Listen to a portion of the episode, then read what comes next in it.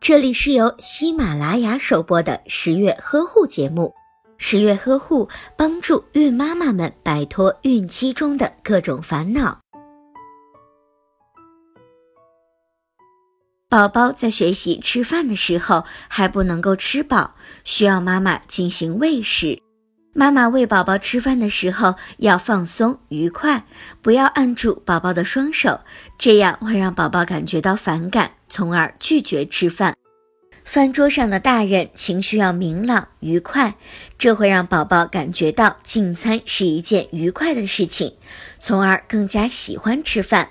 另外，大人在吃饭的时候不要挑食偏食，以防宝宝进行模仿，形成不良的饮食习惯。宝宝想要离开饭桌的时候，不要给宝宝带食物。妈妈要让宝宝明白，饭菜是要在饭桌上吃的，这也是秩序认知的过程。在宝宝一岁以后，可以在饭桌上为宝宝准备专用的碟碗，装上食品，让宝宝与家人共同进餐，这样有利于宝宝养成良好的进餐习惯。